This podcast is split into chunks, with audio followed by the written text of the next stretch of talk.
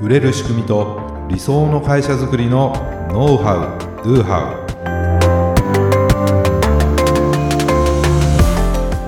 ウこんにちはビズクリエイトの渡辺です。ビズクリエイトの中野です。本日もよろしくお願いいたします、はいよろしくお願いします。はい今日はですね、えー、俗人化から売れる仕組みを作る方法はい。ということでお話をしていきたいと思います。はい。はい俗人化っていうね。あまり聞き慣れないそうですね。まあ、僕らというか経営してるとね結構それが課題になったりするんですよ。俗人化っていうのは、まあ、どういうことかっていうとそのある業務がねうん。その人じゃないとわからないとかできないようになってしまってる状態、あー、まあ、あんまりいいじゅとは言えない状態ですよね。確かだからその人がいなくなると業務が回らなくなってしまったり、もう売り上げが激減することもあるんですよ。大変なそう。はい。だからなるべく俗人化させたくないんですよね。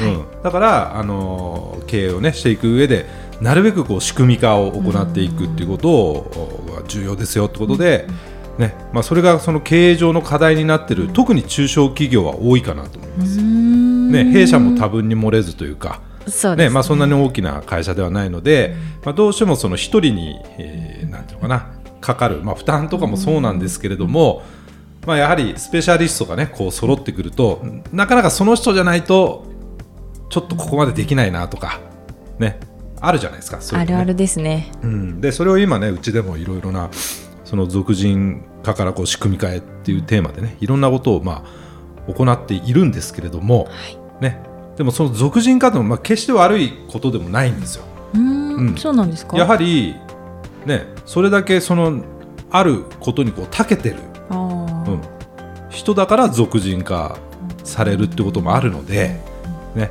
えーそれをまあどうに仕組み化していくかっていうのは、まあ、いろんなノウハウはあるんですけれども今回はねあの特にですねこう売上に直接が影響が出る部分、まあセールスの部分ですよ。もうこれが俗人化されてるっていうのは会社にとってこれかなりのリスクなんですね。でよく、まあ、これもあるあるなんですけども その張本人が社長である場合が多い。社長で。そうだから社長が営業して仕事を取ってこないと売り上げが下がってしまうっていう、まあ、僕の周りの経営者も多いんですね。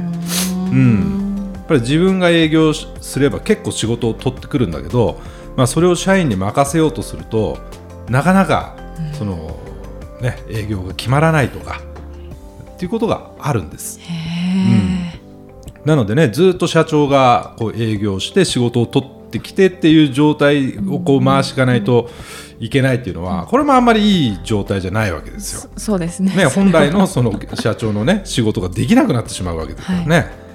そうで、まあ、社長もいろいろ考えてですね、まあ、おおそらくいろいろこう部下に教育とかね指導するわけです。うんだけどねそれがじゃあしっかり仕組み化できていますかっていうことを問いたいんですね。はい、なので、えー今回はですねそのセールスにちょっと特化したいんですけどもはい。そのセールスの俗人化から仕組み化するためのヒントおっていうのをお伝えしようかなというふうに思います。はい。はい、じゃあまずですね、まあ、どうしてこう俗人化生まれてしまうのかっていうことなんですね。うーん。うん。まあ、それを先ほど言ったように、まあ、特定の人がねその業務、まあ、例えばねそのセールスに長けてるからでやり方もその人なりでやってしまうんですね。と他の人ではだから分からなかったり、応用ができなくなっちゃうってことなんですよ。とどうするかっていうともうその人に任せるしかなくなってしまうんですね。よくあるパターンですねそうもうだからその人のなんていうのかなもう職人技みたいな ものなのでなかなかそれを真似することも難しいし教えてもらってもなんていうのかなその人はなんかもう感覚的にそれやれちゃって成果が出てるから部下に教えられないっていうケースもあるんですよ。そうね、自分は難なくできちゃうからえなんでできないの？ってこうすればいいんじゃない？って言ってもそのできないっていうことが理解できないと。あうん。ね、でやらせてみたけどで,、できないからじゃあ結局自分がやってしまう。っていうスパイラルになるんです なるほど。まあこれ結構ねこれ聞いてる人うん。うんそうだそうだってうなずいてる方い多いんじゃないかなとよくありそうですよね。そうあるあるなんですね。うんじゃあねここから抜け出すためには どうすればいいかっていうとそのね感覚的な部分をノウかノウハウ化するっていうことが必須なんです。感覚でやってるわけですよ。できる人って結構。だからそれをいろいろと要素を分解していってノウハウにしていかないといけない。っていうのは簡単。そうです。でも でもできないから今俗人化されてんじゃないかと。ねかもしれないんですけれども、まあこれ一つのね、まあ、方法これから、あのお話ししていきたいんですけどもまずねセールスの多分流れってあるんですね。うん。うん、あのお客様と会う。だったら、その会ってからのクロージングしてうん。決まるまでのその流れっていうのがあ多分あるんですよ。ね、それをなんとなくでいいのでまず書き出してみましょうってことです。ん。じゃあその営業の場面でセールスの場面で何を話してるかとかね、うん。逆にその見込み客とかお客様から何を聞いているのかとか、ね、どんな情報とかデータをお伝えしているのかとか、ね、商品サービスのメリットとかそのベネフィットっていうのをどのように伝えているかとか、あとは金額についてはどんな感じで伝えているのかとかね、あとはその見込み客とかお客様の不安とかね疑問にどのように答えてるかとか、あとはそのクロージングのタイミングとか、その時にどんな言葉を使っているのかと。っていうことをどうに言ってた言ってるかなとか。自分で思い返しながらそうそれをね書き出してみてもらいたいんですよ。でそれを要するに明文化するってことがまず大事。うーん。でそれはまあ大体箇条書きでもいいのであまずこんな話するなとか、うん。こんな順番でうちのサービスのこと伝えてるなとかこんな風にいいんですよって言ってるなとか、うん。でも話ばっかりではなくて何か質問してるなと、うん。でその質問に対してまた答えるとか、うん。ね、疑問とかそういったものに先回りして何か答えてるとか、その不安を解消させるようなトークってどんなことを言ってるかっていうのは、うん。まあ、絶対それセールス得意な人やってるはずなんですよ。おそらく、ね。おそらく、ううん。んだからそれをまずね明らかにしましょうってことなんですね、そう。そしたらその流れに沿って資料をね作っていく、まあ要するにパワーポイントとか、うんキーノートとか、まあ何でもいいんですけはい。ども、ありますね。そう、まあ、要するにですね紙芝居を作るみたいなイメージ。あ紙芝居。紙芝居化するってことです。あなるほど。紙芝居っていですね。紙芝居ってもうその絵があって、うんうんうん。その絵に対してなんかこう話すわけじゃないですか、うんうんうんうんね。だからその紙芝居通りに絵を見せながら話をすれば制約率高くなるんじゃないですかって話です。ああなるほど。ね、なじゃあなぜならって言ったらその効果的なセールスの、ね、やり方をそのままやってるからなんですよ、うんうん。だからその人のスキルとか、まあ、そういうのはにはそんなに依存しないで、この資料この絵の順番通りに、うん。この通りに話していけばいいですよっていうようなものを作るんです、あね、これどの順番でどのタイミングでどんな風に伝えればいいのか。ーうんでこのぐらいのタイミングでその見込み客に何を聞けばいい。うんうんうん。そう。これが、まあ、ノウハウで難しい部分なんですね本来は。そうですよね。そうだけどそれをこの紙芝居式テンプレートです。ね テンプレートにそうそれを作ってそれでトレーニングすればいいんですよ。なるほど。それ一つあればもう誰でもっていう誰でもできる本当にすごいですよね。あると。でこれでトレーニングしてあちょっとこここうじゃなくてこういうふうに言った方がいいよとか、うんうんうんうんあ多分このタイミングでこういうことを突っ込まれるから、うんその突っ込みに対してはこうに打ち返すといいよ、みたいなトレーニングを何回かこうしていくじゃないですか、まあ、はい。ロールプレイとか言いますけどね、それをつやっていくことでその再現性っていうのが格段にうん。上がっていくんじゃないかなっていうことなんですよ。すごいですねそれ。うん、ね。だからねこれをおまあそれすらも難しいよっていう人もいるかもしれないんですけど、まあ、やってみてくださいってことなそうんでね。ですすね紙芝居っていうと作れそうな気が、ね、紙芝居を作るような イメジージでね、あのやってもらうとそのセールスのね俗人化っていうところがまあ仕組み化されていくっていうことなんですけども、その中で効果的なつ伝え方、まあ、例えばその言葉とかその表現あっていうのが明確になっていくわけです。言い回し一つで全然変わるじゃないですか。はい。ら僕らも結構言葉にはねこだわってあのうちのサポートとかもやってもらってると思うんですけどもそうね。いうものが明確になるとさらにいいことがあって例えばホームページとかはい。メルマガとか、SNS とかでこう情報発信をする際にもその表現を使えばいいのであーそこにも。活かせるんですよ。効果的な伝え方が明確になるんで。うんうん売れてる人のが使ってる言葉をそのまま使えるじゃないですか。刺さる言葉というか。あーそれ便利ですね。そうすると自動的に売れる仕組みが作りやすくなるんですよってことなんですねよくないですかこれ。いいですね。いいでしょうすごくね、欲しいです。そう。まああのこういうのもね僕もあの指導させてもらってるんですけどもまあ例えばあの歯医者さんとかね、えーまあ、僕のクライアントでいるんですけれどもやはりその自費の治療を例えばクリーニングとかもそうなんですけども、まあ、保険が適用されてされない、まあ、ホワイトニングとかもそうだと思うんですね。でもそれも売れる人と売れない人っていうのが結構差が出るわけですよ。うまく売る人もいるけどそうじゃない人ももちろんいるわけですよね。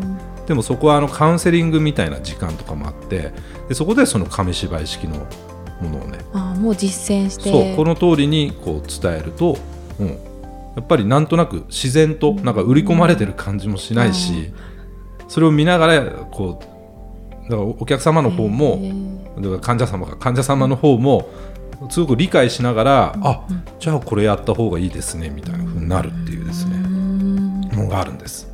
それももともとはできてる人はなんかできてたと、だけどいやももっとここに良さ伝えればいいんだよみたいなこと言ってたけどなかなかそれできないんですよ やれって言われてもね。そうですね。そうなんです。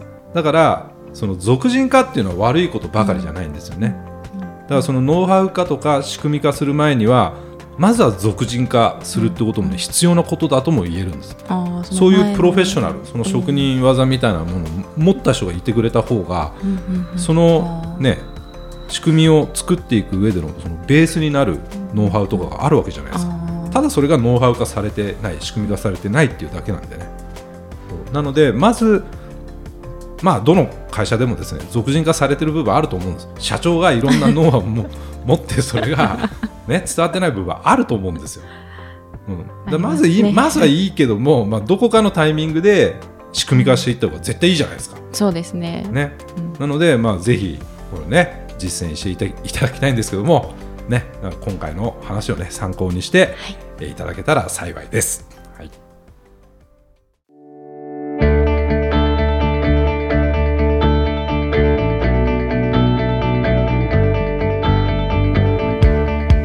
はいはい、ありがとうございました。ありがとうございました。はい。あのね、まあお正月でね、はい。あの僕服買い行ったんですよ。お服を、うん。ちょっとアウター欲しいなと思ってですうんねいいですね、そう。で、まあ、あるブランドのお店なんですけども、まあ、よく行くんですけど、うん。でこれなんかどうですかって勧められてもう絶対着ないなって最初勧められた時思ったような ダウンジャケット買っちゃったんですよ。うんどんな？もうねなんだろうな黄色というかん？黄緑というかちょっとくすんだようなんですね、まあ、微妙な色なんですけども 最初はええと思ったんで、まあ、すごくいいんですよ。うん。作りとかもすごくものはいいんですね。でもこれもこの一色で展開してるす結構勝負かけてるやつなんですよとあ言われてー。で最初はええとか思ってたんですけど、うん。なんとなくずっと着てたんですけどねお店の中で。なんかいいかもなと思っていろいろ言われて、はい。あのついに買ってしまったわけですね そう。だから絶対着ないなっていうっていうかだから絶対持ってない色なんですよ。うん初めてですか？そう。でそれをまあ買ったんですね。でまああの休みの人が着てるんですけどもなんか着てみたらいいみたいな、うんうんううん。ん。なんかコーディネートの幅も広がるし、なんとなくちょっと変わった自分になれたような気がして、ああまあ買ってよかったなっていうふうに思ってて、でこれからちょっと今まで着たことないような色もチャレンジしてみようなんて思うようになれたんですよ。すごいですね。これは大きいなと思ったんですけど、うんうん。中野さんはどうですか？その自分のねうん。着る服の選び方というか。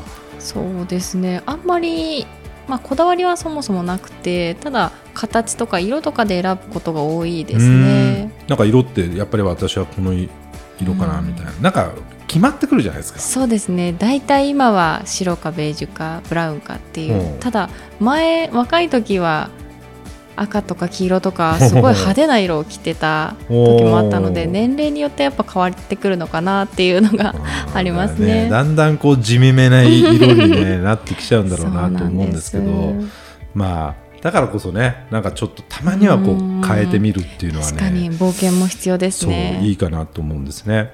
でまあ僕もなんとかな、まあ、なんでそれ買っちゃったんだろうなって、まあ、勧められたからってあるんですけどなんかお正月のその妙なテンションみたいなのもあったので 今年はちょっとね自分変えてこうみたいなのもあったのかもしれないんですけどもでもまあ結果的に良かったわけですね。うんうんうん。あのややはりこうセルフイメージってあるわけですよ、うんうんで例えばその年齢がこうだから、今の自分にはこういうものが向いているっていう、まあ、ある意味思い込みみたいなもののなんですけどもでもそういうのをちょっと一旦外してもう少しこう明るめの色をあえてチョイスすることによって、自分の気分がどう変わるかなみたいなのってあると思うんですね。そうだからそういうねチャレンジを、まあ、結構皆さんもしていかれた方がいいんじゃないかなっていうもう思ったんですね。まあ中野さんもまた真っ赤とかね 黄色とか着てみたら ちょっと全然変わるかもしれないですよ。なかなかもう着れないですけどでもこれが良くないですね思い込みが。そうそうそうそう、うん。今着てみたら結構いいかもしれない。逆に。うん。でもまあその当時と、まあ、い色はそうでもななんとなくその着る、うんなんていうかないろんなディディテールというかいろんなもの変わってると思うのでまたなんか今の年代に合ったそういうちょっと色。そうですね。明るい色、うんとかね。見つけて。うん。普段着ない色をちょっとチョイスしてみると、うん本当に気分変わるなっていうふうにんんん思うのでね、ぜひね、あの 皆さんも そういったことをね、あのチャレンジしてもらうと、また違った自分、またこうセルフイメージってものがね、変わって、何かこう見える世界がうん。変わってくるかもしれないなっていうね、まあそんなお話でした。ご感想やご質問は説明文に記載の URL からメッセージをお送りください。今日の話がためになったという方はぜひ高評価やフォローもお願いいたします。それではまた来週。ありがとうございました。